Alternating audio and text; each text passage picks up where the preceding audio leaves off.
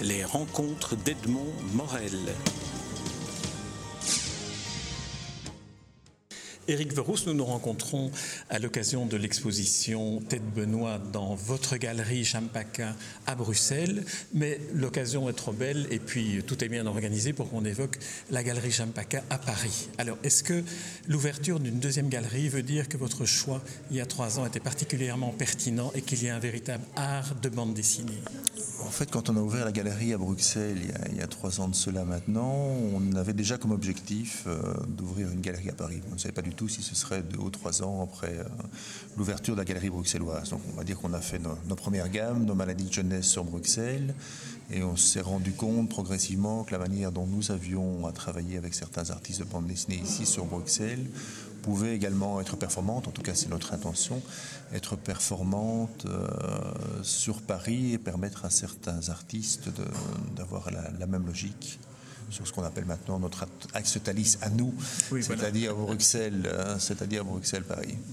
Alors lorsque on, on, est galériste et que l'on entre en contact avec des auteurs de bande dessinée pour leur proposer finalement un autre mode d'exposition de leur talent, de leur œuvre, mm -hmm. comment procède-t-on, Eric Verrousse Comment convainc-on Enfin, vous aviez une longue expérience, mais est-ce qu'il y a une difficulté particulière à convaincre un artiste de bande dessinée d'accrocher au cimès d'une galerie? Écoutez, convaincre un artiste est toujours un exercice euh, périlleux, euh, jouissif. Euh, donc il n'y a pas de mode de fonctionnement unique entre artistes. Pour certains d'entre eux, ça se passera très, très rapidement parce que l'occasion fait larron. À ce moment-là, ils ont envie de créer spécifiquement pour une galerie. Pour d'autres, c'est un peu comme il y a beaucoup de parallèles, je trouve, entre l'édition et, et le métier de galeriste. Pour d'autres, il faut, il faut faire preuve d'imagination et arriver avec un début de concept que l'artiste trouvera intéressant et puis dont il se réemparera joyeusement pour en faire son bébé. Une fois qu'on arrive à ce moment-là, où le petit spermatozoïde d'idée qu'on a lâché commence à se transformer en quelque chose, on peut espérer arriver à bon port. Il y a certains éditeurs, puisque vous prenez la comparaison entre le, métier de galeriste et le métier d'éditeur, certains éditeurs sont très intrusifs dans le travail de l'auteur. Est-ce que ça peut être le cas dans, dans, le travail que vous faites avec des auteurs C'est-à-dire intrusif, dans ce cas-là, c'est dans le choix des œuvres, dans, dans le, le formatage des œuvres? Je ne pense pas qu'on soit spécialement intrusif. Vous faisiez allusion au métier d'éditeur. Je pense que les éditeurs sont intrusifs, comme vous le dites, par rapport à des univers dont ils possèdent les droits. Ils ont imaginé, développé une stratégie bien précise et les logiques qu'ils tiennent l'accord pour que ça ne parte pas, ça ne part pas à volo. Mais on est plutôt, en tant que galerie, sur la logique des éditeurs qui accueillent des œuvres d'auteurs en leur laissant un espace de liberté.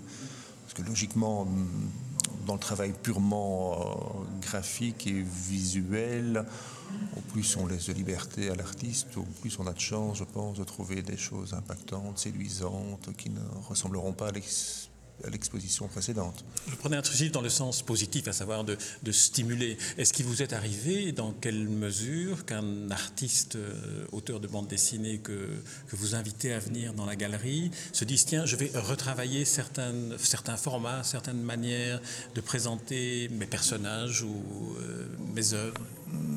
Non, ça nous est très honnêtement, non, ça ne nous est pas arrivé de forte manière de devoir euh, demander à des artistes de recommencer des choses ou que même que même, que même le propose. Que, que même le, que même le propose. Hein. Non, ça c'est un travail qui se fait quand même une expo créée spécialement pour la galerie, c'est quand même un peu plus d'un an de travail, donc il y a un moyen que les choses se passent en douceur et de manière interactive. Le plaisir pour moi est évidemment de, de rencontrer les artistes, de voir comment les choses évoluent et le but n'est pas nécessairement de leur faire changer de cap pour le plaisir de montrer qui est le roi de la basse-cour, mais je connais quand même tous depuis 10, 15, 20, certains 30 ans, donc on n'est pas dans une on n'est pas dans une joute de, de pouvoir, les choses se passent plutôt de manière soft et constructive. Et comment se fait alors le, ch le choix d'artistes euh, que vous voulez accueillir euh, sur ces trois années euh, de galerie? Comment est-ce que les choses ont évolué? Comment ça se passe? Comment en, gros, je crois qu'on suit, ses goûts. Hein. Donc en pratique, ce qu'on retrouve sur, les murs de la galerie Champaca à Bruxelles et bientôt Paris, ce sont des, livres qui se trouvent dans ma bibliothèque. Donc pour certains amateurs, il y a des chocs de culture entre une bande dessinée très élitiste que j'expose ici et puis des choses plus mainstream. C'est un peu comme dans la bibliothèque, hein. il y a du pointu, il y a, ce que les gens qualifient de mainstream, il y a des grands classiques, il y a de l'avant-garde. Ce petit swing-là entre différentes écoles, les différentes générations. C'est votre bibliothèque en grand format. Oui, c'est une espèce de revisite. J'ai le plaisir de pouvoir euh, présenter les, originaux des bouquins que j'ai pris plaisir à, lire, que ce soit il y a 40 ans euh, ou il y a 3 mois pour euh, les bouquins les plus récents. Très bien. Éric Verrou, je vous remercie pour cet entretien. Et puis je vous rappelle, je rappelle l'ouverture de la galerie Champaka à Paris, qui vient être une sorte de, double destination pour ceux qui prennent le Thalys. Ils viennent à Bruxelles ou ils viennent à Paris ou visitent les deux expositions. Merci Éric Verrou. Avec grand plaisir. Les rencontres d'Edmond Morel.